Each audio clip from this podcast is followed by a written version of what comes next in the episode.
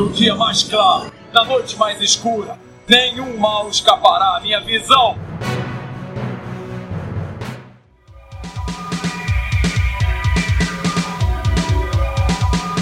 Sejam bem-vindos ao setor 2814. Eu sou Carol Bardesi. E aqui é o Bruno Castro. E aqui é a Ale Souza. Isso, hoje estamos a primeira vez com a Ale. Não sei se todo mundo viu, né? No, no Face a gente anunciou. A gente acabou aumentando a nossa equipe, então dessa vez veio o CK, a Ale e o Josélio, né? Eles vieram para agregar aqui o setor 2814. E ela vai participar, começar a participar aqui com a gente também. Ale, quer se apresentar? Você já participou outros casts, mas quer se apresentar de novo para quem não te conhece? Bom, eu, eu sou a Alessandra, né? Eu vou cuidar mais só da parte das redes sociais, que é no Facebook, para fazer o trabalho de notícias e no Instagram também. Eu tô vindo do, do QG Comics, né? Para quem não conhece ainda, pode curtir lá também, que é uma página bacana. Também lá a gente também, eu trabalhei também nessa função, que era divulgar notícias assim de maneira geral. Agora vamos para um novo desafio agora no setor. Sim, dessa vez falando mais de quadrinhos, né? No QG vocês falavam praticamente de todo esse universo mais pop. E dessa vez a gente vai para DC. É um pouco diferente, mas não deixa de, de ser o que é você um já fazia, mais, né? É um pouco, agora é um pouco mais centrado, né? Sim, mais sim. Só. E, e, só lembrando que a gente não vai pagar mais do que você recebia lá no QG, entendeu? Vai pagar ah.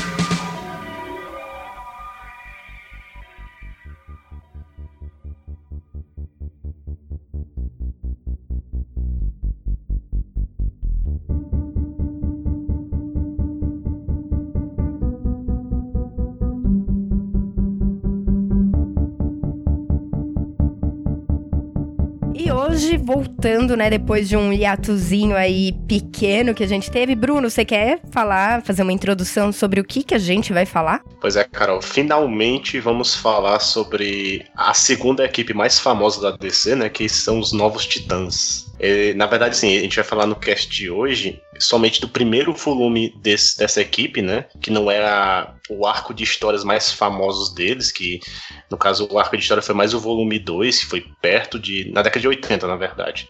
E esse primeiro volume, na verdade, a tradução no Brasil não era Jovens Titãs, e sim Turma Titã. E aconteceu de 65 até 78.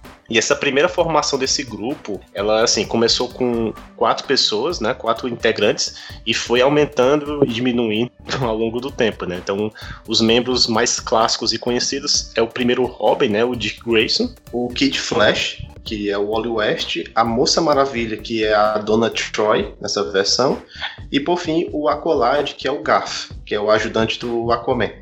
É, o engraçado, né, que até poucos anos antes, somente o Robin era comum, né, com a maior parte do público. E aí, eu acredito que agora, né, o Kid Flash com, com a série do Flash que o pessoal tá conhecendo mais. Mas na animação da Justiça Jovem também tinha, né, uma Moça Maravilha e um Alcalado, só que eles eram diferentes, não os que fazem parte dos Jovens Titãs.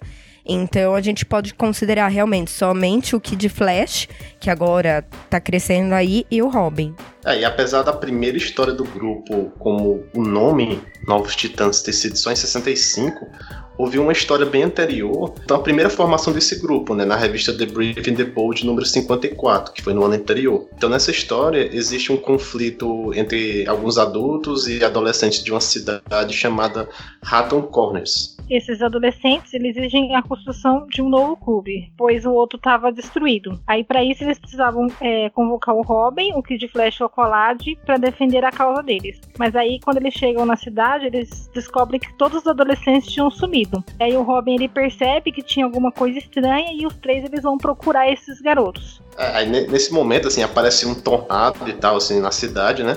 Aí eles percebem que quem estava fazendo esse tornado é um cara chamado Bromel Stick, também é conhecido como Mr. Twister, né? Eu tentei procurar a tradução dele e não encontrei. Aparentemente é um, um cara que apareceu somente nessa edição, entendeu? E assim, é, esse cara possuía um cajado indígena que ele era capaz de criar tornados e soltar raios, né? Então, poder de mudar um pouco o tempo. E aí a gente ficou sabendo o porquê, né, que o Mr. Twist estava fazendo isso, né? Ele era um ancestral de um cara chamado Jacob Stick, que alugou a cidade, né, anteriormente, para os colonistas daquela época, em troca de uma pena de um pombo bem específico da região. É, de um então, pássaro, assim, a cada né? ano, os habitantes tinham que dar uma pena desse pombo, em troca da, do aluguel da cidade. Bom, e caso não fosse pago, né, essa pena não fosse paga, os colonos dessa cidade teriam que dar para esse Jacob um, um jovem, né, o que fosse mais forte da colônia naquela época para trabalhar para ele por um ano. E, e quando o Jacob morreu, essa dívida também morre. Aí até que o Mr. Twister ele aparece e querendo receber todas as penas desde a morte do Jacob. Só que a ave ela tinha sido extinta e por isso que não, por isso que ele acabou sequestrando todos os jovens. Aí os três heróis eles acabam encontrando esses adolescentes numa ilha e eles estavam sendo forçados a trabalhar. E aí o Aqualad, então ele percebeu que a ilha ela tinha pouca sustentação no solo. E aí ele chamou uma baleia para transportar a ilha nas costas de volta para a cidade. E assim, o Mr. Twist ele volta atrás de vingança na cidade, né? E ele começa a lançar bolas de fogo nos prédios, né? Aí o Kid Flash e o Acolyte são derrotados por ele, mas o Robin ele consegue tirar o cajado, né? Que dá os poderes para ele e assim consegue derrotá-lo. Aí no final, os adultos e os jovens fazem as pazes, aquele negócio todo bonitinho, não sei o que, que só em história mesmo, né? Aí, aí os adultos percebem a importância das crianças e decidem construir um novo clube para elas, todo mundo feliz. Aí a primeira vez que o nome Jovens Titãs ele foi usado foi na próxima história desses heróis em The Brave and the Bold número 60. Aí essa história ela acontece na cidade de Midville e nesse dia acontece o Dia Jovem, em que eles elegem um adolescente para ser o prefeito da cidade por 24 horas. Aí um garoto chamado Tommy Holmes, né, é eleito, mas algumas pessoas não gostaram, né, porque o seu pai, o pai desse garoto, na verdade, estava preso. Então, todos os jovens da cidade começam a ajudar nos serviços, né, como guarda de trânsito, manutenção de estátuas, entre outras coisas. Dúvida, será que daria certo hoje em dia fazer um negócio desse, né? Capaz dos jovens também fazer roubar o dinheiro, né, do negócio político. Mas assim, aí né, na, até que uma mão gigante, né, ela começa a atacar a cidade e ele era uma mão de um, um cara chamado Homem Fragmentado. Aí o Tommy ele corre para chamar os Jovens Titãs, que agora ganharam nova integrante, né, que é a Moça Maravilha, na equipe. E os adultos acham que o, o, pai do Tommy, que é o professor Brian, ele está atrás desse homem fragmentado, né, já que ele foi o inventor da fórmula que criou esse ser. Na época, o Brian ele tinha se tornado o homem fragmentado para ajudar as pessoas, né, mas ele não conseguiu controlar o seu corpo e acabou destruindo uma parte da cidade. E é por isso que ele foi preso. É, uma parte engraçada dessa história é que na hora que os garotos eles chegam a acusar o pai do Tommy pelos ataques do homem fragmentado, a moça maravilha ela vira e fala: "Ah, eu acredito no Tommy. Esses olhos azuis sinceros não podem estar mentindo." Bem assim, né? E aí nesse instante o Tommy tinha uma namorada, né, que chamava Jude, e ela fica bem brava com isso, mas aí como ela não é besta, né, de se meter com uma amazona, ela deixa quieto. É, pois é, né? O pessoal nessa época aí não, não brincava, não, né? Assim, é. Dava em cima mesmo, na cara de pau. Então, assim, com a ajuda dos adolescentes, os jovens titãs conseguiram prender uma das mãos gigantes, né? Usando as cordas. E daí ele chama o Brian, que explica que quem está usando os poderes do Homem Fragmentado é o seu companheiro de cela, né? O, chamado Jake Trask, que roubou a fórmula. Aí no fim tem uma luta lá dos Jovens Titãs com o Drake, até onde eles conseguem aplicar a cura no Jake e tudo volta ao normal. Aí a próxima história da DC Showcase número 59 foi apresentada uma banda de rock adolescente que chamava-se The Flips, que é, ela ela estava sendo acusada de roubar bancos na cidade que eles estavam se apresentando. Mas aí os jovens da cidade de Clarkston, eles acreditavam que a banda era inocente e aí eles contrataram o show deles, né, para ir na cidade e, e convocou os jovens titãs para dar toda a segurança no evento.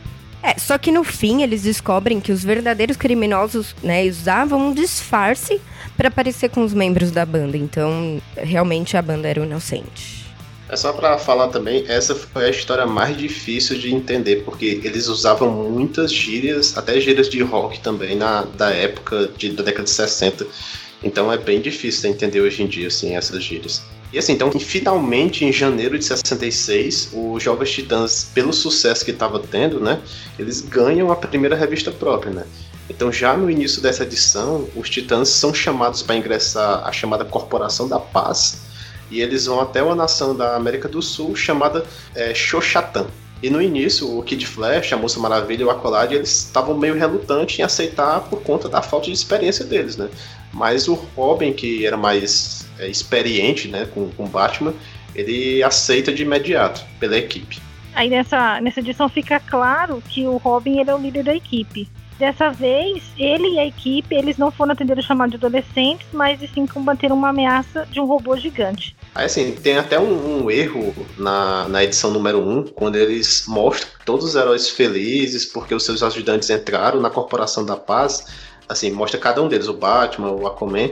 Aí na cena que mostra a Mulher Maravilha e a Hipólita na Ilha Paraíso, mostra um homem escrevendo a notícia que é, em uma pedra, né, que a Moça Maravilha estava sendo recrutada para a Corporação da Paz.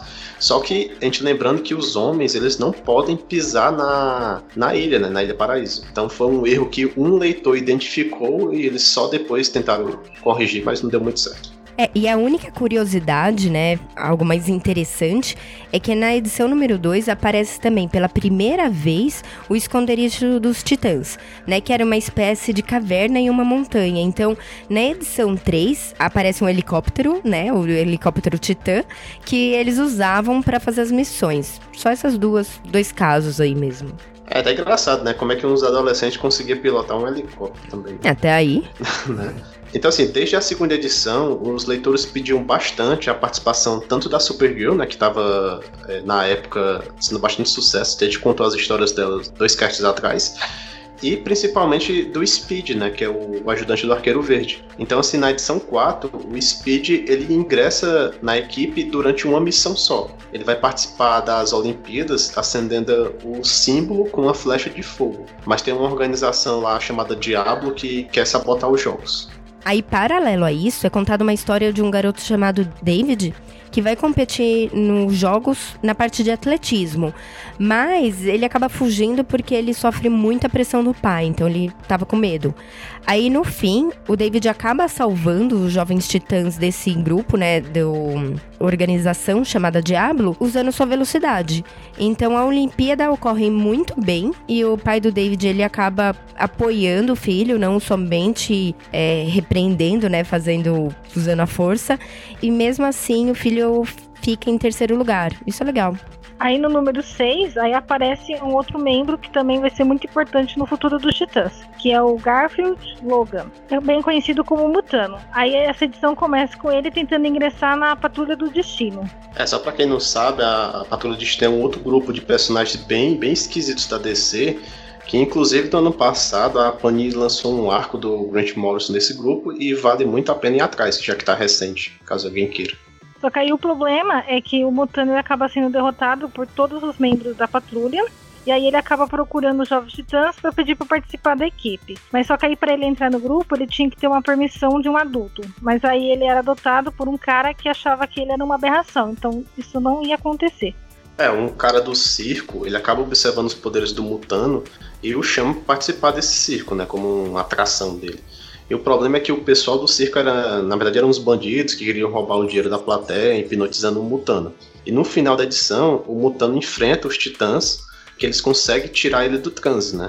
E assim, aí eles reconsideram a decisão de deixar o Garfield entrar na equipe, mesmo ele não tendo a permissão lá de um adulto. Aí o, o, Robin ele quebra até a quarta parede e joga a pergunta para os leitores da revista, né? Ah, você quer que o Mutano ingresse na equipe? Se sim, escreva pra gente, tal, tal, tal. Né? Só que não deu muito certo, não. Não era muito querido na época ele. Já na edição 7 aparece o vilão Mad Mod, que tem um alter ego chamado Neil Richards, que é um designer de modas. Então ele usava sua profissão para contrabandear produtos ilegais. Esse vilão aparece no décimo episódio da animação dos Jovens Titãs. Não sei quem assistiu, mas pode lembrar aí. E aí, na sessão de cartas dessa edição, ficou evidente a bagunça, né? Os errinhos, assim, em relação à Moça Maravilha. O escritor da revista da Mulher Maravilha na época, o Robert Niger, Niger, sei lá, decidiu voltar à Era de Ouro e aí simplificar as histórias da personagem. E aí ele apaga a Moça, da, a Moça Maravilha das histórias que na verdade é a versão adolescente para a própria Mulher Maravilha, né? Então deu essa confusão. Mas aí o escritor do Jovem Titãs, como ele gostava muito da personagem, então ele, decidiu que ela existia sim nas histórias.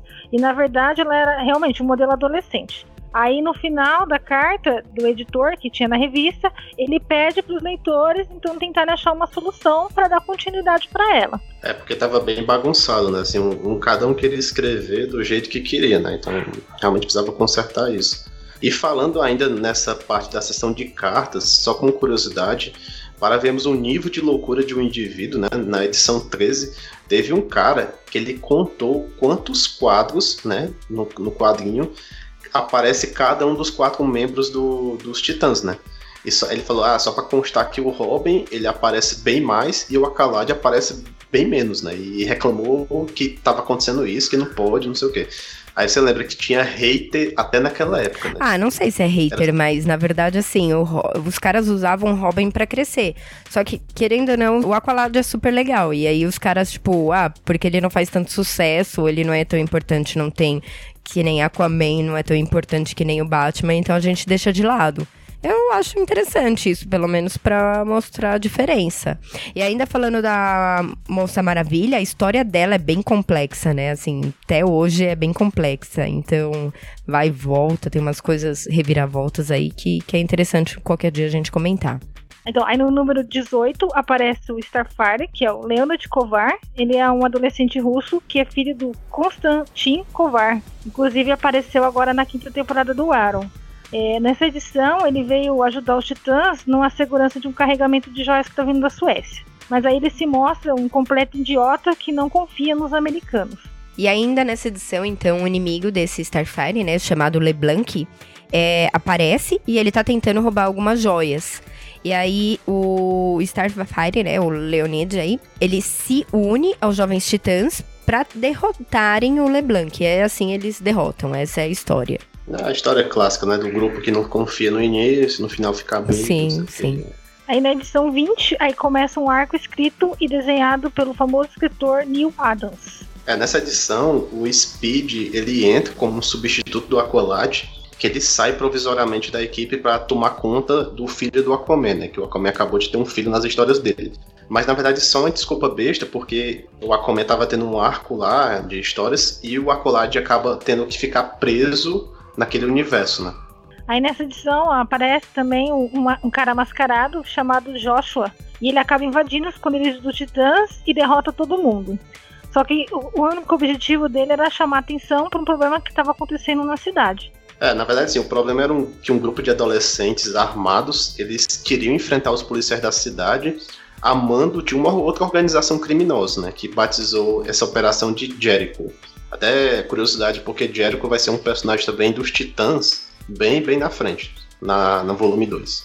E assim, então, na verdade, a missão que esses adolescentes tinham consistia em colocar uma bomba eletromagnética na cidade, é, onde ia explodir um parque da cidade, né? Aí o chefe de operação na cidade convence o líder dos garotos, né, que se chama Chuck, a armar uma armadilha para os titãs. O Joshua, ele aparece e salva todos e revela ser Dave, né, o irmão do Chuck. E aí os titãs tentam impedir que essa bomba seja ativada, mas eles chegam tarde demais. E aí acontece que não era uma bomba e sim começou a emergir um monstro na cidade. Aí, só que o Joshua acaba usando um equipamento e faz o monstro ser teletransportado. Tipo, bem nada a ver. Né? E aí no final da edição, a gente vê que quem está por trás de tudo isso são alguns aliens da dimensão X, que são uns aliens que apareceram na edição número 16.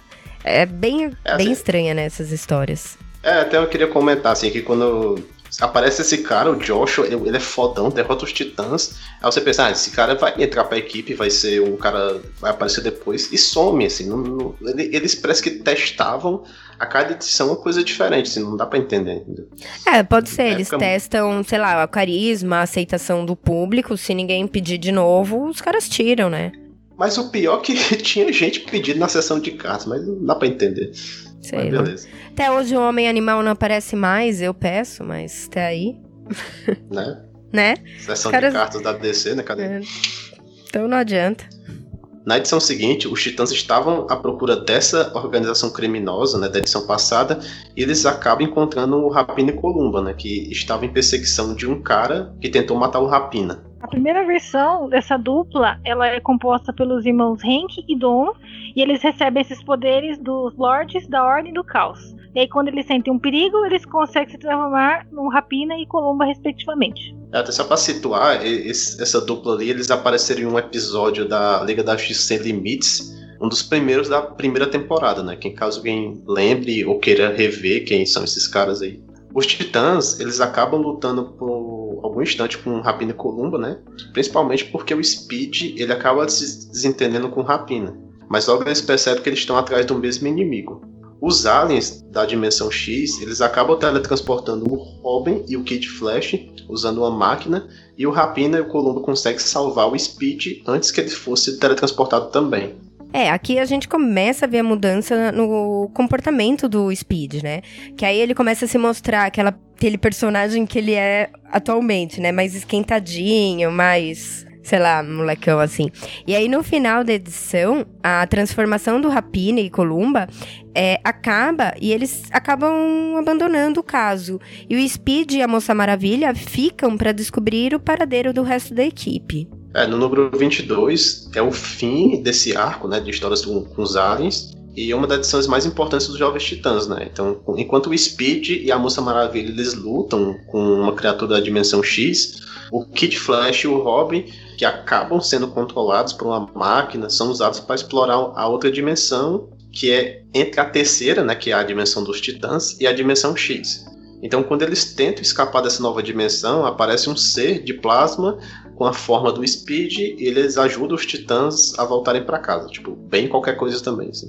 Pouco depois, quando eles retornam para casa, a Moça Maravilha começa a passar mal. Aí nessa época, a Mulher Maravilha ela tinha perdido os poderes e os titãs achavam que poderia ser um, um efeito retardado na Moça Maravilha. Mas aí a, a Moça Maravilha acaba revelando que ela não é uma amazona e que ela nasceu nos Estados Unidos. E a história que foi contada para ela era que quando ela era um bebê, eh, teve um incêndio no prédio onde ela morava. E aí a Mulher Maravilha acabou salvando ela. Só que aí depois descobriu que não tinha registro nem dos pais dela e também que ninguém conhecia ela. É, e foi daí que a Mulher Maravilha levou para Ilha Paraíso e ela foi criada, né, como fosse uma amazona. Por mais que a Moça Maravilha treinasse, ela nunca conseguiria acompanhar as Amazonas, óbvio, né? Ela é uma humana. Então, a Paula, que era cientista-chefe da ilha, acaba aplicando um raio violeta. E esses raios são capazes de trazer as pessoas de volta à vida. E até a gente já comentou sobre ele no cast da Mulher Maravilha. E com isso, esse raio ele acaba trazendo a Sociedade da Justiça de volta à vida em All Star Comics número 38. Assim, então, como consequência desse raio na Moça Maravilha, ela teve a sua estrutura molecular modificada e acabou ganhando os mesmos poderes da Mulher Maravilha, né?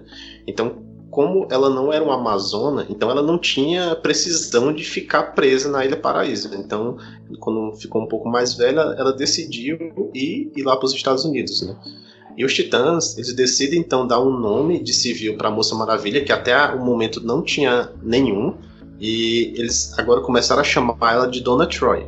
Depois, a Hipólita explica que a dona né, estava se sentindo mal porque elas estavam usando o raio violeta para curar algumas das Amazonas, e quando fizeram isso, os poderes da Moça Maravilha acabaram sendo drenados. Mas isso foi algo passageiro. Né? Aí o Robin, ele começa a perceber que a dona estava morando escondida lá no esconderijo dos Titãs. Então aí eles resolvem procurar um apartamento para dona e aí quando a gente conhece a, a, colega de casa dela, que é a Sharon Trace. Depois, sozinha no apartamento, a dona decide que vai mudar de visual. Assim ela cria uma roupa nova e solta o cabelo para explicar melhor, então, assim, a Moça Maravilha que estamos contando aqui, ela apareceu pela primeira vez nos Titãs, certo?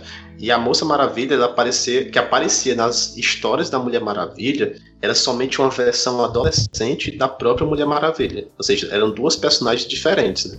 Então, ambas elas tinham o mesmo visual, a mesma roupa, mas tinha essa diferença total das personagens. Bom, aí as histórias vinham crescendo bastante em qualidade, né? E mudando o tom a cada edição, deixando de ser somente uma história simples para ter uma certa complexidade. E isso aconteceu num curto espaço de tempo. Além disso, cada um dos personagens começa a ter sua própria personalidade, então eles acabam tendo maior profundidade. E quem diria, né, que um grupo que resolvia as intrigas, assim, de adolescentes, né, com adultos, ia acabar lidando com a morte de alguém ou algo tão pesado assim, como foi no caso da edição número 25. Então, realmente, eles procuram dar uma maior profundidade às histórias dos jovens titãs. Então, assim, nessa edição 25, aparece uma nova personagem chamada Lilith, que conhece a identidade dos titãs e em uma boate ela pede para entrar na equipe, né? Ela chega para eles e fala: ah, quero entrar para a equipe. E avisa que naquela noite a morte vai bater na porta deles. E enquanto isso, estava acontecendo uma manifestação com pessoas a favor de armas e guerras, né? Enquanto um cara chamado Dr. Arthur, ele foi um ganhador do Nobel da Paz, ele ia dar uma palestra falando, né, que era desnecessário ter guerra e tudo mais. Então as pessoas não estavam deixando ele falar e começaram a atacá-lo, né? Os titãs, juntamente com Rapina e Columba, eles tentam conter a manifestação e nesse momento, é, quando ele estava tentando conter um rapaz lá que estava armado, ele acaba disparando a arma e o tiro acaba matando o Arthur, né? A Liga da Justiça ela acaba culpando os titãs e acham que eles deveriam ser punidos. Então, logo após, a já reaparece com um cara, né, que é o cara mais rico do mundo naquela época, o Loren Júpiter. E ele oferece o treinamento para os titãs, né? Também para o Rapino Columbo, porque assim, os titãs estavam querendo desistir é, de tudo que, que aconteceu, né? Assim, ah, tipo, a gente é ocupado mesmo, vamos acabar com isso aí, vamos acabar com o grupo. Aí esse cara oferece o treinamento. O único que não aceita é o Robin, que ele fala que vai decidir realmente fazer faculdade. Mas isso era uma decisão editorial da DC, né, também. Aí a história ela vai continuar na edição seguinte, aí mostrando os titãs que eles conseguiram sobreviver ao treinamento desse Sr. Júpiter. E aí ele acaba propondo uma nova missão para eles, que era sobreviver num bairro mais perigoso da cidade, a esquina do inferno. Aí eles tinham, no caso, nessa esquina, tinha que arrumar um emprego, um lugar para morar, e cada um ia receber só uma moeda de um centavo, que era personalizada com o nome. Aí quando eles chegaram lá, tinha uma gangue que tava perturbando uma menina que tava vendendo limonada. Aí os titãs eles tentam impedir, só que sem usar luta física, né? Porque como eles tinham presenciado a morte daquele senhor, eles fizeram o juramento de não, é, não lutar mais contra os bandidos. Aí nesse momento aparece o rapaz chamado Mal Duncan, e ele ajuda os titãs a derrotar essa gangue. Alguns podem conhecer ele pela segunda temporada do desenho da Justiça Jovem. E aí o Mal é convidado, né, para entrar pro treinamento do Sr. Júpiter e ele passa nos testes, mas ainda assim ele sente que ele não merecia isso e acaba se voluntariando secretamente para pilotar um foguete até Vênus. É, tipo, nada a ver, o cara não. Né? Mas beleza, então continua na história seguinte ainda, na edição 27, né? Os titãs eles ficam mais uma vez putos com a Lilith, que a Lilith consegue prever o futuro, consegue adivinhar as coisas com o poder psíquico dela, que foi assim que ela descobriu que a morte ia bater nos titãs, né? E assim, ela também sabia que o mal ia pilotar esse foguete e fugir, né? E ela não fez nada. E até ela explica que ela não pode interferir nessas coisas que acontecem no, no destino das pessoas, né? Mas aí no final dessa edição é só os titãs também pegando o foguete e indo resgatar o mal lá no espaço. Já no número 28, ele começa com uns caras perseguindo a Sharon, né? Que é colega de apartamento da dona Troy. Ela consegue escapar até que um cara misterioso com sobretudo e chapéu acaba batendo na porta perguntando pela dona. A Sharon fala que a dona tinha sumido fazia tempo. Aí depois os caras que estavam perseguindo a Sharon, ela encontra, né, o local onde ela mora. E nesse momento é revelado que essa pessoa misteriosa que tinha batido primeiro era o Aqualad, né, que estava retornando de Atlantis, e ele acaba derrotando esses caras aí que estavam perseguindo ela. Mas como a Cheryl não lembrava o porquê estava sendo perseguida, ela teve um bloqueio mental, o Aqualad, por questão de segurança, a leva até o esconderijo antigo dos Titãs, né, que estava até desativado, né. Ele até estranha e a partir daí ele sai em busca dos seus amigos, né? Sim, e ele acaba encontrando o Robin, né, sem querer, lutando com os bandidos, e ele percebe que os bandidos eram os capangas de Orn, né, o mestre do oceano, que é um vilão meio irmão do Aquaman. Inclusive, fazendo um parênteses, é o que vai aparecer no filme do Aquaman, né? No ano que vem, quando sair. Sim, bem é, lembrado. Tá. Mas, mas, ele vai ser o vilão principal ou é o, o Manta Negra também, será?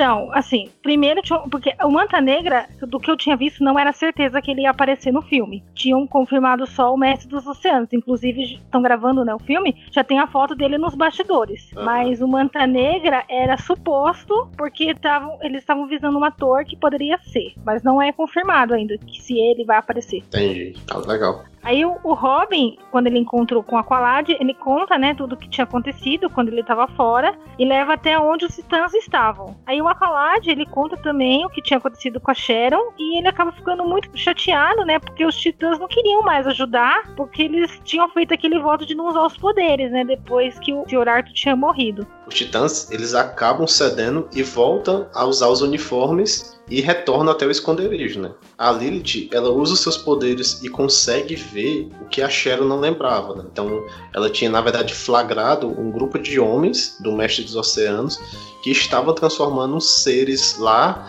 parecido com os monstros, graças a uma arma laser, transformando esses seres em humanos. E ainda assim, os titãs não queriam ajudar o Aqualad, né, que saiu sozinho para tentar resolver esse mistério. E no final da edição, ele acaba sendo nocauteado e preso em uma árvore, né? Pois o Orm, ele sabe da fraqueza do Aqualad, que ele não pode passar mais de uma hora fora d'água, né? É, é, é, muito fraco né, o personagem, por isso. Ele é um personagem aquático, é... mas beleza. né? Bom, já no próximo número dos Titãs, eles acabam salvando o Aqualad a tempo, né? De ele não ficar tanto tempo fora d'água. E ele explica tudo sobre o que passou. O Rapina e Columba, eles conseguem uma maneira de chamar a atenção dos vilões e acabam sendo capturados de propósito. E aí descobrimos que a arma laser não transforma os humanos em monstros, e sim o contrário. E aí então eles são aliens que estão se passando por humanos. Mais detalhes dessa saga estão na revista do Aquaman número 52. No final, os titãs eles salvam o Rapina e Columba, né, graças a, a, um rastreador que eles colocaram. E no final também eles tentam explicar ao Acolade o porquê que eles não vão usar os poderes novamente. E aí na edição 31, aí os titãs resolvem então voltar a usar os uniformes e os poderes. Só um adendo, assim, é, nas edições de 30 até a 43, nós temos uma série de aventuras fantásticas, né, de viagem no tempo, aquelas viagens bem, histórias bem loucas que tinha naquela época, né? Eles enfrentando seres estranhos, não sei o quê. Então, em uma dessas aventuras, mais exatamente nos números 32 e 33, a gente tem uma história com um conceito bem parecido com a da saga Flashpoint, né?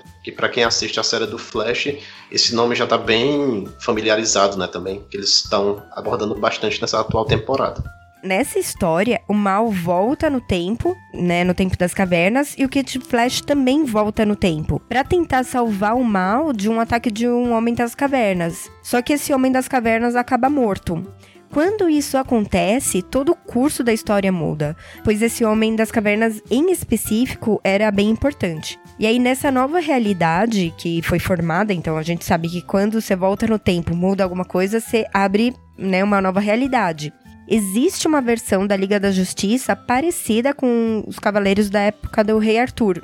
E eles eram o Cavaleiro do Morcego, o Duque das Galáxias, o Senhor do Trovão e o Barão do Arco. E são contrapartes do Batman, Superman, Flash e Arqueiro Verde. A gente vai deixar até a foto no post, né, desse, desses heróis aí, pra vocês darem uma olhada. E assim, até a gente fez uma busca, mas a gente não encontrou registros que essa nova realidade se ela virou uma nova terra, né? Uma terra paralela. Porque até a gente na, nos extras da revista dos, da Crise nas Infinitas Terras tem catalogado todas as terras no universo pré-crise. E eu procurei e essa não estava por lá, né? Então acho é, que eles não chegaram a usar depois. Também nessa, é, nessa edição existe uma versão do seu Júpiter. Ele é um feiticeiro e ele ajuda o mal e o Kid Flash a voltar no tempo. Aí o Kid Flash ele consegue salvar o mal sem ferir o Homem das Cavernas. Como eles vão pro presente, esse Homem das Cavernas também vai junto com eles. Aí eles acabam prendendo ele porque ele acaba ficando descontrolado. É, aí depois a Lilith percebe que ela consegue se comunicar com ele por telepatia, né? Então ela começa dando uma mudada de visual nele, né? E começa a assinar os costumes, né? A língua também. E o batismo de Nard, né, que é o, a palavra que ele gritava toda hora quando ele estava lá muito louco. E no início do ano de 73, a revista teve uma pausa e só retornou no final de 76, né? Tem um salto no tempo até na edição 44, que ela se passa dois anos depois. E aí a gente tem algumas mudanças. Aí o Sr. Júpiter ele acaba com o treinamento, né, dos Titãs por um tempo e aí eles retornam pro esconderijo após um pedido de socorro, né, do Robin, do Kid Flash, da Moça Maravilha, o Mal e o Speed. É, a gente acaba ficando sabendo de cara que a Moça Maravilha e o Speed, né, nessa retomada, eles estão namorando pro azar do Kid Flash, né, que queria tentar algo com ela. Na verdade, até na, nas primeiras edições, aparentemente todos gostavam da Moça Maravilha, né? tipo, era a única mulher da equipe, mas só agora que eles criaram algum romance entre eles. Bom, o Speed, ele passou um tempo sumido, pois estava, né, em um tratamento para deixar as drogas. Na revista do Lanterna Verde, né, que em 1970 estava com uma parceria com o Arqueiro Verde, teve uma das capas mais icônicas da época, que era o Lanterna Verde, mostrando ao Arqueiro Verde que o Speed era o usuário de drogas. Foi bem, bem impactante na época, né? Na verdade, até a mudança da era de prata para de bronze essa revista. Né? Sim, o sim. tom da revista mudou, na verdade. E acontece que nenhum deles, né, enviou esse sinal de emergência, né? Tipo, os heróis não sabiam o que tinha acontecido. Aí nessa hora aparece o Dr. Luiz, né, que é um outro vilão bem clássico dos Titãs e da Liga da Justiça. O Dr. Luiz, ele é um físico que descobriu, é, através da tecnologia tanagariana, né, que é o planeta dos gaviões, como criar armas que tenham a propriedade de luz. É só um adentro. É, esse Doutor Luz, ele tem alguma referência com a Doutora Luz que aparece na série do Flash ou não tem nada a ver? Tem a ver, assim. Na verdade, a Doutora Luz da série do Flash, que na verdade é a Linda Parker, né? Que é a namorada do Wally na revista. Ela, na verdade, é outra pessoa, né? Tipo, existe uma Doutora Luz, mas é outra pessoa. E ela vira Doutora Luz na revista da Crise nas Infinitas Terras após o Doutor Luz morrer, né? Na, na saga. E ela é, assume o manto dele. Só que em lugar de ela ser vilã, ela é do bem. Então aí acaba acontecendo uma luta com o Dr. Luz e ele acaba derrotando todo mundo e aí ele sequestra o Robin e a Moça Maravilha. E ele estava querendo torturar os dois para que eles pudessem revelar os segredos dos satélites da Liga. Depois o Dr. Luiz ele vai atrás do Speed e o Kid Flash, né, que os que sobraram, mas ele ignora o mal, né, por achar que ele não serve de porra nenhuma, porque ele era o único que não tinha poderes. Aí assim, o mal, ele volta até o quartel-general de Titãs e ele pega um exoesqueleto, né, que deixa a pessoa com super força e até é referenciado que esse esqueleto foi pego pelo Robin na revista Batman 192. Então eles explicam porque eles tinham guardado isso. E depois o mal ele acaba vestindo a roupa do Guardião, que é um, um outro herói da DC, né? Na verdade depois a gente descobre que o Guardião anterior ele era tio do Speed. Aí, com essa nova identidade, o mal acaba indo atrás do Dr. Luiz. O que é estranho nesse negócio é falar que, tipo, ele deixou o mal porque ele é que não tinha poderes. Bom, até onde eu sei, o Robin também não tem poderes. O Robin Mas não tem ele poderes se... e o Speed também não, não é isso? Então, aí ele sequestrou os dois, mas não sequestra ele porque ele não tem poderes. Ficou meio estranho isso. É, porque assim, o Robin tem a fama dele, né? Então, é que depende, porque como ele queria o segredo do satélite, tudo bem, fez sentido ele sequestrar o Robin, porque talvez por ele ser mais esperto ele soubesse, mas, por exemplo, dar o desculpar porque não tem poderes, aí ficou meio estranho, assim. Desculpa esfarrapada como qualquer coisa, né? Eles inventam É. qualquer desculpa, ah, tá bom. Tipo, se a pessoa percebe Ou- o ou- erro, ou- ok. Senão, É, ou vai ver que ele sequestrou realmente, cada um daqueles sequestrou tinha um mentor que é da Liga, né? E o Mal não tinha ninguém relacionado com a Liga. O Mal que entendeu que ele não sequestrou ele por causa disso. Tipo, vai que ficou puto interpretou dessa maneira, mas. Bom, o Guardião original é depois revelado, né, ser o tio do Speed, o Jim Harper. E aí ele aparece como Guardião na primeira temporada do desenho da, da Justiça Jovem. No final da segunda temporada, o Mal se torna o novo Guardião. Já na série da Supergirl, Jimmy Olsen, ele que vira o Guardião na segunda temporada. E aí, voltando pra HQ, o Dr. Luz chega ao satélite da Liga e derrota o Flash. Mas o Guardião chega e consegue derrotá-lo também, então... Aí na edição seguinte, o Speed ele fica tirando uma onda com o mal, né? Porque fala que ele foi bem por um herói de segundo escalão. Só que assim, o Speed, como também não tem poderes, ele não, não precisava falar nada pro outro, né? Mas aí, então, por causa disso, o mal ele, ele vai embora e desiste de ser guardião. Aí nessa edição também mostra pela primeira vez a Karen Pressure, que é a namorada do mal. Ela vai ser mais importante futuramente. também é contado como flashback, né, a história de uma gangue de adolescentes de Gotham. Só que os anos se passaram e eles acabam construindo família, até que o líder deles retorna. Esse líder chamava Steve, o Destruidor, e após ser expulso do exército, ele tenta reunir a gangue antiga. Aí no caso assim, o mal, ele estava andando pela redondeza, né? E ele acaba sendo atingido por uma explosão dessa gangue do Steve, né? Aí surge o Azrael, né, que é o anjo da morte, e ele faz uma aposta com o mal, que ele tem que derrotar ele em uma luta e caso ele não derrote, ele vai morrer. O mal acaba ganhando, né? Porque ele era um lutador de boxe anteriormente. É, e ele recebe do anjo Gabriel uma trombeta. E essa trombeta tem o um seguinte poder: quando ele toca, ele acaba tendo a mesma chance dos inimigos de ganhar ou não, entendeu? Então é uma coisa bem mágica. E depois disso, ele acaba adotando a segunda identidade dele, né? Que é o Arauto. Esse negócio que surge um anjo da morte, né? É muito interessante que, assim, tem várias histórias você pode perceber até na literatura brasileira. Por exemplo, tem a história do Malas Artes, né? Que ele tem que fazer um duelo com a morte, né? digamos assim, a morte dá uma chance pra pessoa sobreviver. Tipo, eles disputam um jogo e aí se a pessoa ganhar, ela ganha o direito a viver de novo. Aí a morte não leva a alma dela um negócio bem assim. Tem vários tipos de histórias assim, né? É, chega até a ser parecido, assim, porque ninguém, ninguém sabe é. se o mal morreu nessa explosão, sei lá, não sei, vai que ele voltou à vida, mas dava a entender que ele estava vivo, né? E esse cara apareceu do nada. É, então, mas... porque assim, na verdade, é, a regra funciona assim: a morte ela te desafia por um duelo. Vamos supor, aí, por exemplo, às vezes ela vê que você tem um futuro muito promissor. Então, tipo assim, pode ser que não chegou a sua hora. Ah, você quer ver? Eu vou te dar uma chance. Vamos fazer um jogo, qualquer jogo que seja, e se você ganhar, então você pode viver. Se você perder, eu vou levar a sua alma. Negócio assim. Tinha um seriado, A Grande Família, tem um episódio desse tipo. Que é o Agostinho tá lá no bar e aí a morte aparece para ele e aí ele disputa o jogo lá de, de sinuca, né? Pra ele ganhar. Só que aí ele dá uma trapaça na morte e ganha o jogo. Aí ele não morre. Ah, na verdade, a maioria, assim, até do, o Malazarte, inclusive, vai ganhar um filme que também é desse jeito. Ele engana a morte e consegue ficar na Terra, consegue ficar vivo.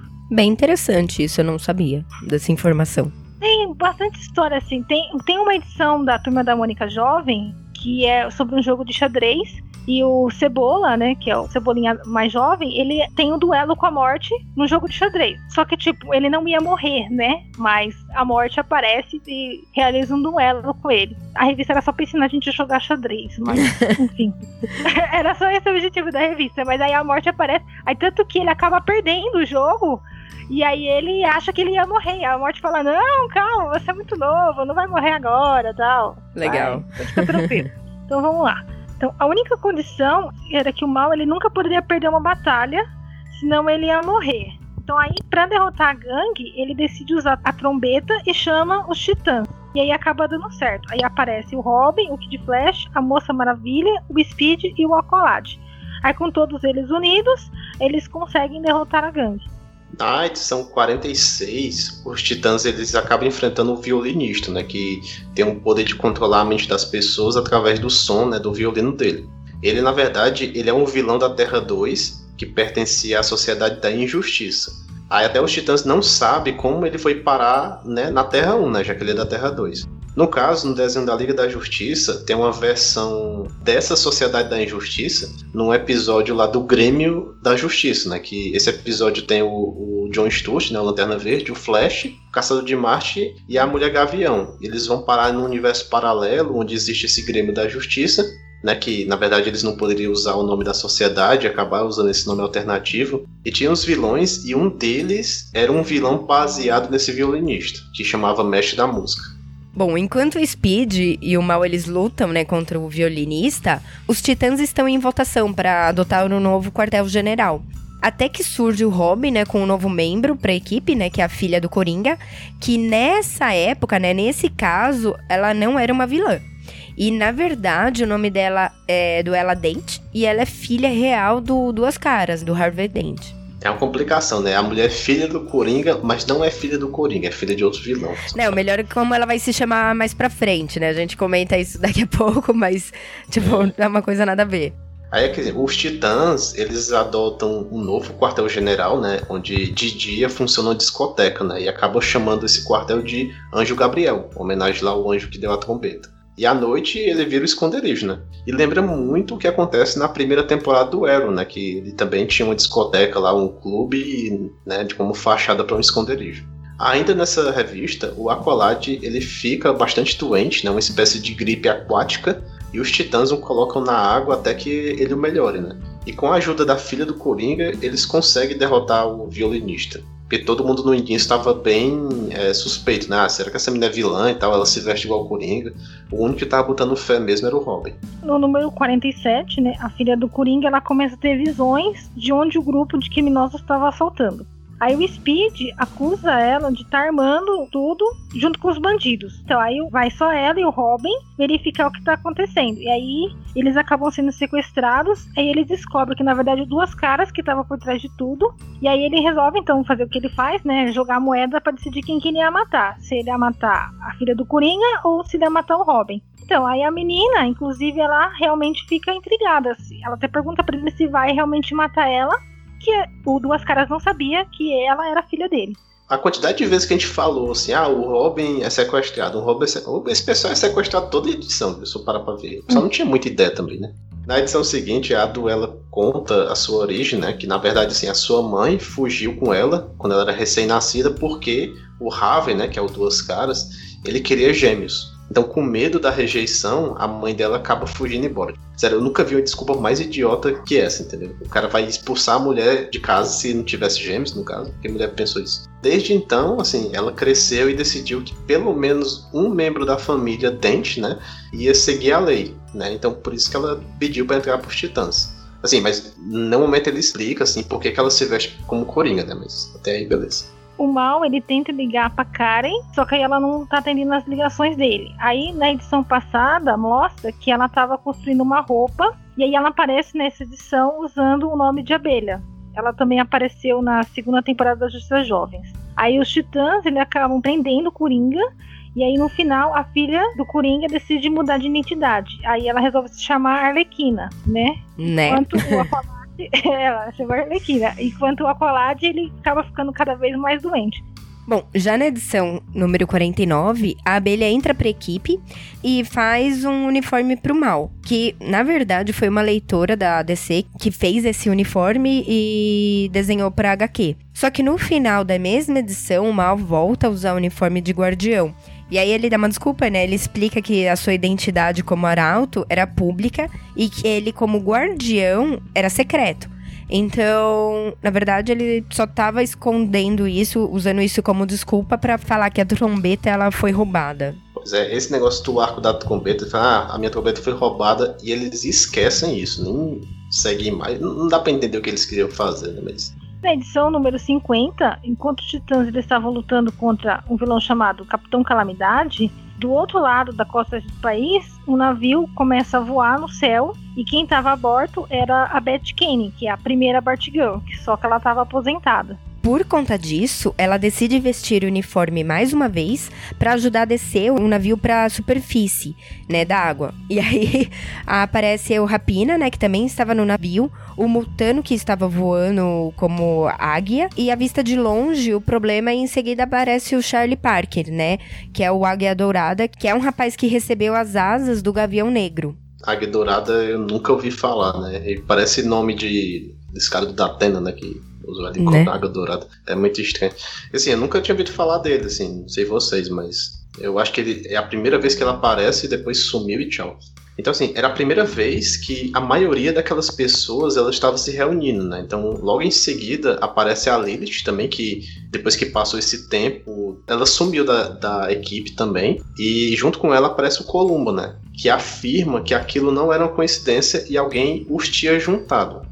Aí no número 51 aparece um, um, cara chamado Sr. Esper, que foi o responsável por juntar todos os heróis que estavam na costa oeste.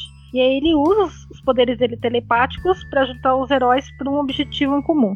É, ele começa tentando destruir um prédio e esses heróis conseguem impedir, né? Até que o Sr. Wesper, ele faz a Lilith desmaiar depois de ela usar os poderes. E nessa hora também outro ingressante, né, dos Titãs lá no início, o Narc, ele volta também e ingressa nessa nova equipe. Aí a Lilith, ela tem uma outra premonição de uma ponte na costa leste dos Estados Unidos, que essa ponte estaria sendo destruída e um trem passaria num, nesse momento por essa ponte.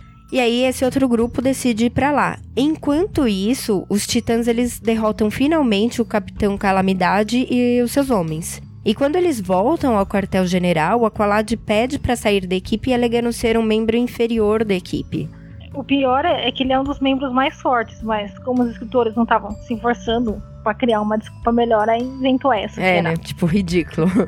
Bom, no final da edição, o pessoal da costa oeste chega ao quartel-general e a Lily te avisa que os desastres eram culpa dela. É, na verdade, também é, não explica muito bem é, como ela chegou a essa conclusão, né? Mas aí beleza.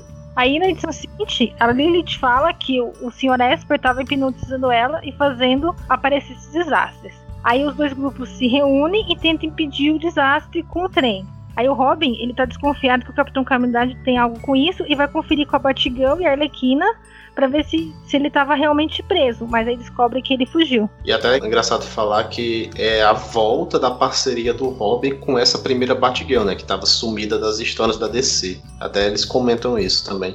E assim, o Sr. Esper, é, ele entra na mente de algum dos heróis e eles fazem com que eles lutem entre si, né? Então, apesar disso, o Capitão Calamidade, ele também é derrotado pelos Titãs e eles veem que ele e o Sr. Esper, na verdade, eram a mesma pessoa. E por fim, os Titãs, né, que os novos que se formaram nessa costa oeste, eles oficializam como um grupo e eles tiram uma, uma foto com os Titãs, né, que, que é no caso da costa leste. Então eles acabam dividindo essa equipe, leste e oeste. E só um detalhe, é, naquele, nesse desenho que a gente citou até anteriormente da, do Jovens Titãs, que tem cinco temporadas, eles acabam mostrando que existem titãs da costa leste, oeste, sul, norte, então tem vários tipos de titãs né, que eles fizeram aí. Então a primeira vez que eles formaram esses dois grupos diferentes foi nessa revista. Aí na última edição do primeiro volume dos Titãs começa com o Mal e a Karen, eles estão lendo um livro e tá contando como surgiu os Titãs. Só que, como nunca tinha sido contado o verdadeiro motivo, essa história ela se passa depois da missão do Robin, do Kid Flash e o Aqualad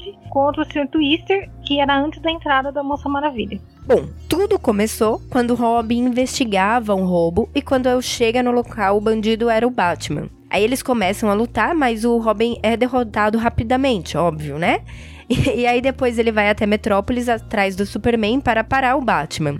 Só que ele acaba encontrando o Aqualad nesse meio tempo. E aí ele também vai encontrar o Superman para deter o Aquaman, que tinha se tornado um pirata. É, assim como um clichê, né? Depois surgem também o Speed e o Kid Flash, né? Alegando que também os seus mentores, eles também tinham se tornado vilões. Então depois também aparece a Moça Maravilha e revela o motivo de ela ter saído da Ilha Paraíso para deter a Mulher Maravilha também, né? Na verdade isso é um retcon porque antes, né, a Moça Maravilha, ela tinha decidido sair da ilha porque ela quis, não porque ela tinha uma missão a fazer. E aí daí eles partem e derrotam cada um dos seus mentores. E aí surge o verdadeiro vilão chamado Antitesis, que é uma criatura feita de energia e fica mais forte quando os seres que ela controla têm sucesso nos crimes. E aí fica claro, então, que o Antitesis estava controlando os membros da Liga, né? Aí a Liga da Justiça, então, aí ela agradece, né, por eles serem salvos. E aí eles sugerem, então, que seja formada uma Liga da Justiça Júnior. Aí a Moça Maravilha e o Aqualad sugerem, então, que o nome seja Jovens Titãs. Só que aí o Speed não quer ser um membro regular e por isso que ele acaba sempre participando das aventuras solos no início. Só uma pergunta: tem o porquê Jovens Titãs, esse nome, eles escolherem esse nome? Fica é, claro? Como sempre, não, como sempre, qualquer coisa, né? Tipo, ah, vamos ser os Titãs. Tipo. Ah, beleza. Talvez, assim, como a, a Moça Maravilha é da mitologia grega e tem os Titãs, né? Chutando bem por cima. É, pode ser. Assim, então essa recontagem da, da história, né, assim, quando o mal ele acaba de finalizar, né, os demais titãs eles encontram, né, o mal e, e a abelha. E eles falam que tá na hora de acabar a equipe. O Speed acaba explicando assim que um dia eles vão acabar substituindo a liga, né? Mas até lá eles precisam também estar preparados individualmente. Ou seja, é outra desculpa nada a ver, né? Se a liga é um grupo, eles têm que estar preparados como um grupo, não individualmente tudo bem. E é isso que acontece, né? Cada um se despede e cada um vai pro seu lado no final da edição. Só que aí, o motivo dessa ruptura, ela não faz muito sentido, porque eles tinham acabado de voltar, e aí ficou muita coisa sem ter explicação. Como, por exemplo, a Tombreta do Mal, que sumiu, e depois ele volta a ser o Guardião, e também o desenvolvimento da Arlequina e da Abelha, que quase não participou, entre outras coisas. Assim, um outro motivo também que ficou faltando, né, é explicar contar, na verdade, as histórias do novo grupo dos Titãs, né? Os Titãs do Oeste. Então eles formaram esse grupo e, como cancelou a revista, não teve a oportunidade de contar. Então, assim, na verdade, não foi nenhum motivo assim de roteiro que eles cancelaram. Na verdade, eram as vendas dos Titãs nessa retomada, né, em 76, que foram muito baixas, né? Já em 1966, os Titãs ganharam três episódios de curtas, né, de 7 minutos, que faziam parte de um programa de desenhos do Aquaman e do Superman. Existiam outros curtas, como da Liga da Justiça, do Lanterna Verde, do Gavião Negro e do Átomo. É, nessa versão animada dos Titãs, o Robin ele não participava, né? Talvez por ele já estar no desenho do Batman naquela época. E assim, então o grupo era formado pela Moça Maravilha, Aqualad, Speed e o Kid Flash que ele tinha um visual bem diferente, né? Na verdade, assim, o Kid Flash ele tem um cabelo ruivo, então nessa animação tinha o cabelo preto e as cores do uniforme dele eram invertidas, né? Então o uniforme do Kid Flash é quase todo amarelo com alguns detalhes em vermelho. Então era o contrário na animação. E assim, as histórias eram bem, bem fracas. Eu até pesquisei os, os três episódios, nenhum deles tem relação com alguma das HQs, né? Até porque a HQ tinha acabado de começar quando eles fizeram esse desenho. E assim, eu vou até deixar um link no post é, que tem a introdução desse desenho e também pra achar fácil pelo YouTube também. E com isso, nós terminamos o cast aqui sobre os Jovens Titãs, né? A primeira parte, a primeira aparição deles. É, assim, eu acho que é importante explicar assim, os Titãs eles são muito importantes nesse volume 2 que vem em seguida, né? Mas é importante conhecer como foi essa primeira formação, como foi as histórias, a evolução também que eles tiveram. Então, eu acho bem válido o que a gente contou para entender melhor, né, as histórias seguintes, né? Ah, claro. Sim, sim. Então tá certo, é gente. Até a próxima e um abraço aí a todos. Nos vemos daqui 15 dias. Até mais. Sim. Até mais.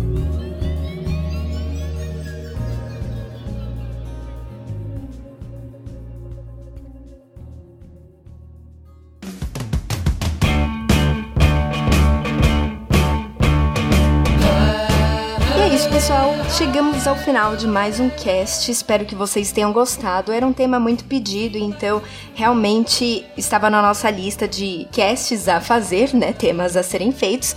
E para começar, eu sei que eu tinha falado que não haveriam mais atrasos, mas não foi o que aconteceu, né? Falei, dia primeiro nós estaremos aí, vamos lançar Infelizmente não deu para fazer isso. A gente achava que o começo, né, da mudança não seria tão conturbada.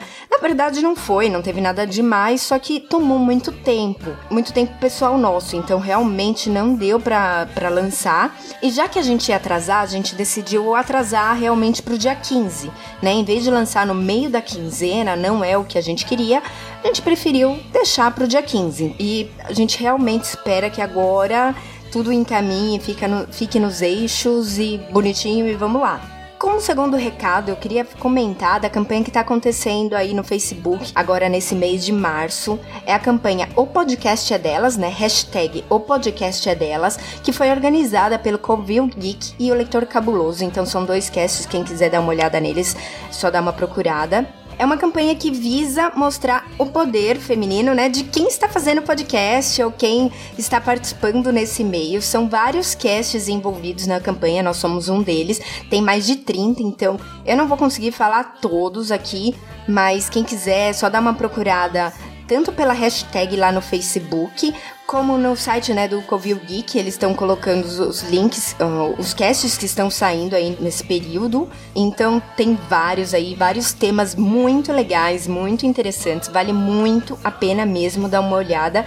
Além de que dá uma força para os podcasters. Então, gente, é importante a gente mostrar que não é o mundo nerd, né? Não é só aquela coisa, ah, você tem que ser nerd, só falar de coisas nerds para ser considerado inserido nesse meio. Isso é uma coisa que até outro dia eu tava conversando com, com o pessoal.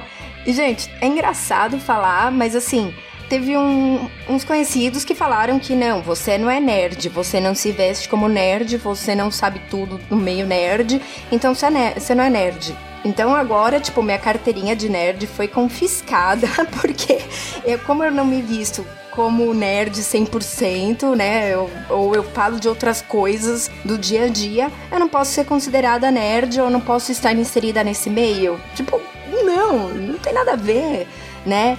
Mesmo que eu não queira me chamar de nerd também, mesmo que as pessoas não me chamem de nerd, tudo bem, é ok. É, eu acho interessante mostrar que nesse meio do podcast tem muita coisa diferente, tem muita gente fazendo, muitas mulheres fazendo também, e essa é a importância da campanha. Eu acho que vale muito a pena vocês darem uma olhada lá, tanto no, no Facebook, né, na, procurando hashtag, como no, no site do Cobio Geek. E por último, então, como sempre, a nossa leitura de recados lá do site. Queria realmente agradecer a cada um. Eu sei, gente, é difícil. Eu sei que tem gente que nos escuta, mas que não consegue no site deixar recado. Eu sei que é difícil, às vezes, a gente escuta o podcast em algum momento que a gente não consegue parar, ir lá, deixar um recado e depois, quando lembra, acaba esquecendo o que queria comentar.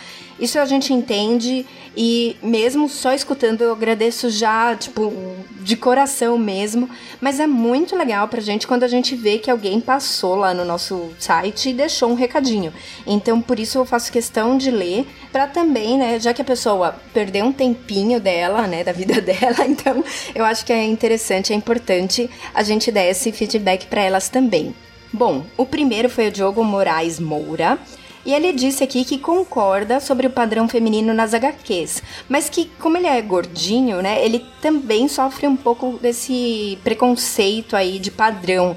Então, que falar, né, dos personagens masculinos que aparecem somente de sunga ou no, como o Dr. Manhattan. E ele complementa aqui falando que ele é um grande fã do Quarteto Fantástico, né, e falando dos poderes que a Sui tem e comparando-os com os poderes defensivos do Red. E também nos lembra, né, da mulher Hulk, que é uma advogada, bem-sucedida, é uma vingadora, membro da reserva do quarteto e frequentemente luta contra o machismo nas suas histórias. É, Diogo, eu entendo, né, sobre isso que se relatou, né, sobre ser gordinho e não se visualizar nas HQs. Ou normalmente o personagem gordinho é bobão, ele é né? Aquele personagem muito caricato. Eu não sou a melhor pessoa para falar sobre isso. Eu posso depois até conversar com uma amiga minha que é mulher e gorda e ela pode colocar o que, que ela acha disso. Eu entendo você, só que assim, imagina então você ser gordinho e não se visualizar. Imagina ela como mulher e gordinha. Também não se visualiza, né? São dois pontos. Eu acredito que seja isso. Vamos falar, putz, é a gorda e é a mulher ainda. Ó aí, ó. Eu acredito que, que caia para esse lado. Mas, como eu disse, eu realmente não sou a mais magra, mas também nunca sofri preconceito por ser obesa. Então, não, não sei te dizer.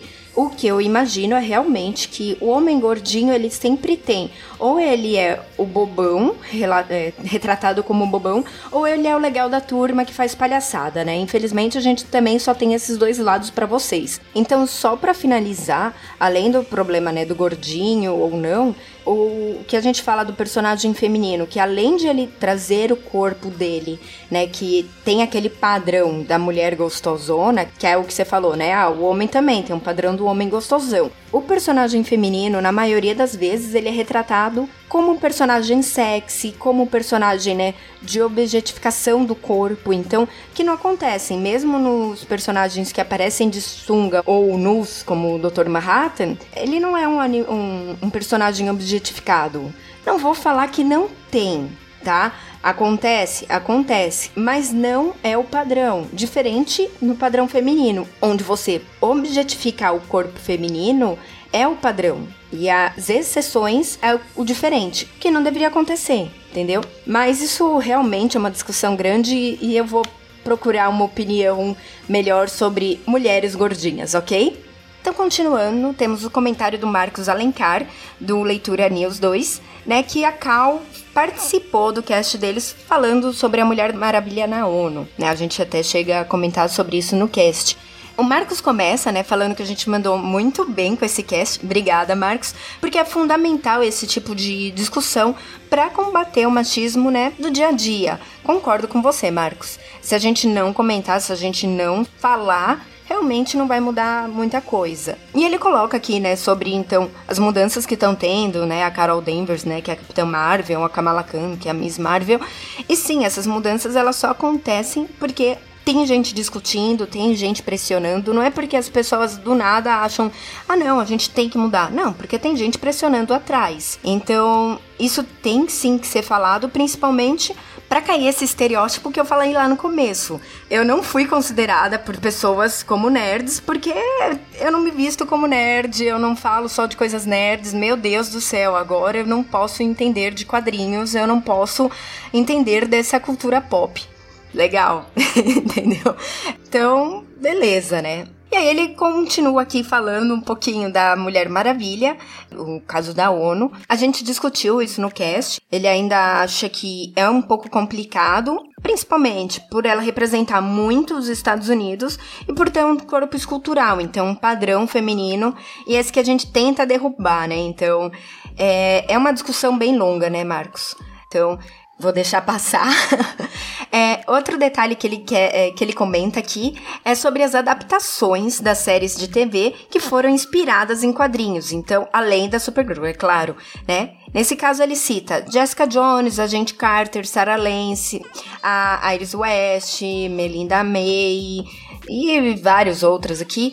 Realmente essas séries elas estão vindo aí para mostrar que o universo feminino tem muita história, tem muita coisa diferente, dá para ser mostrada muita coisa.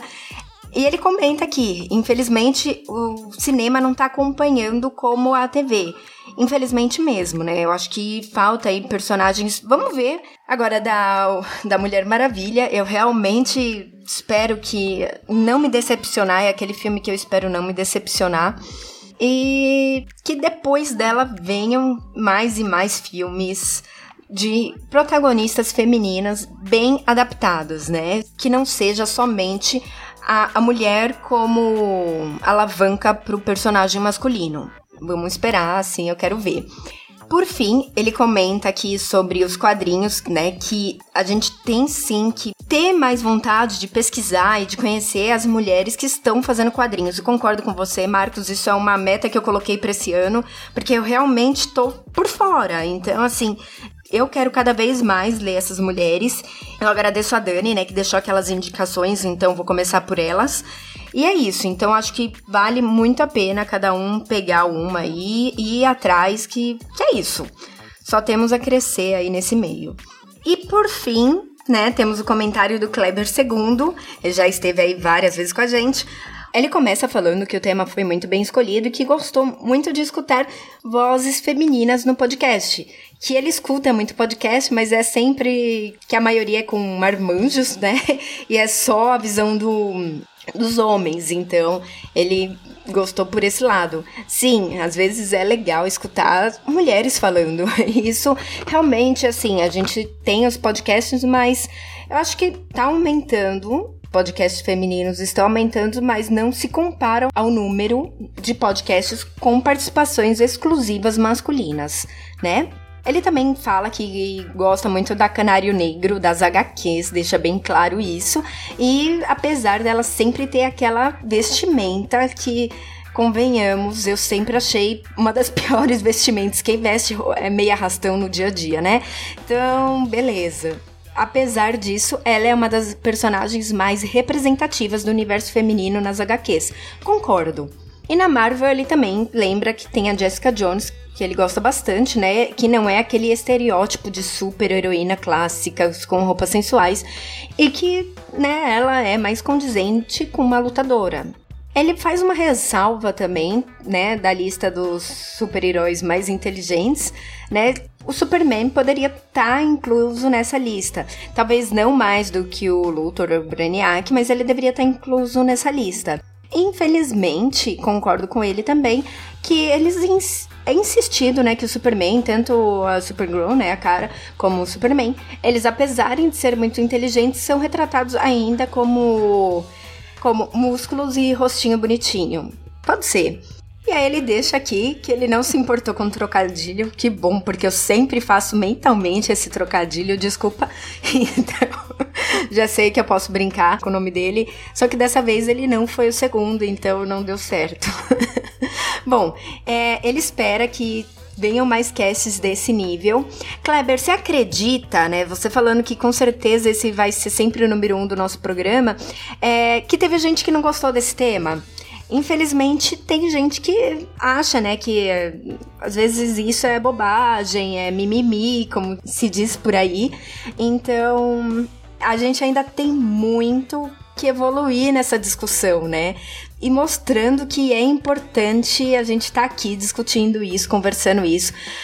Mesmo porque a gente vê o que nosso excelentíssimo presidente é, disse das mulheres no dia 8, né? Então é complicado. Eu não sei o preço de algumas coisas no mercado. Eu falei, putz, olha que péssimo esposa e mulher eu sou, porque eu não faço mínima ideia de preços de mercado. Então é complicado, né? A gente tá aqui, parece que não, fala não, as mulheres estão aí inseridas é, no mercado, estão conseguindo tudo. Só que, infelizmente, na nossa sociedade, a gente ainda tem por trás essa visão, né, que a mulher tem que estar em casa, tem que estar cuidando dos filhos, que se alguma coisa acontece, é, cadê a mãe? Né? Nunca é cadê o pai, pode ser cadê os pais, mas nunca é cadê o pai.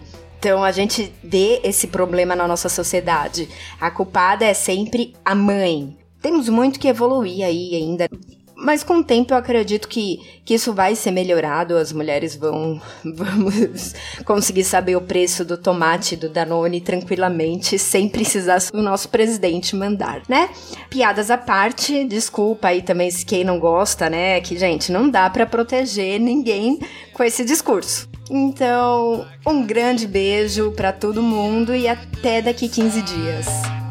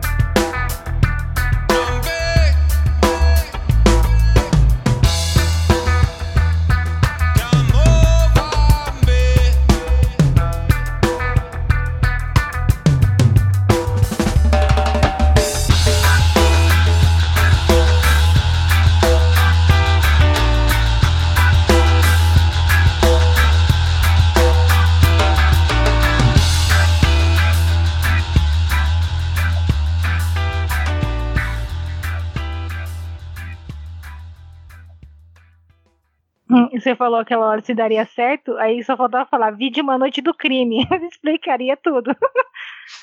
Né? Não esse peguei a referência. Você, já, você não sabe que filme é esse? É Uma Noite de Crime? Não. Deixa eu cortar mais uma vez. Bruno, você tá com a janela aberta? Tô não. Tá bom, tô escutando vozes.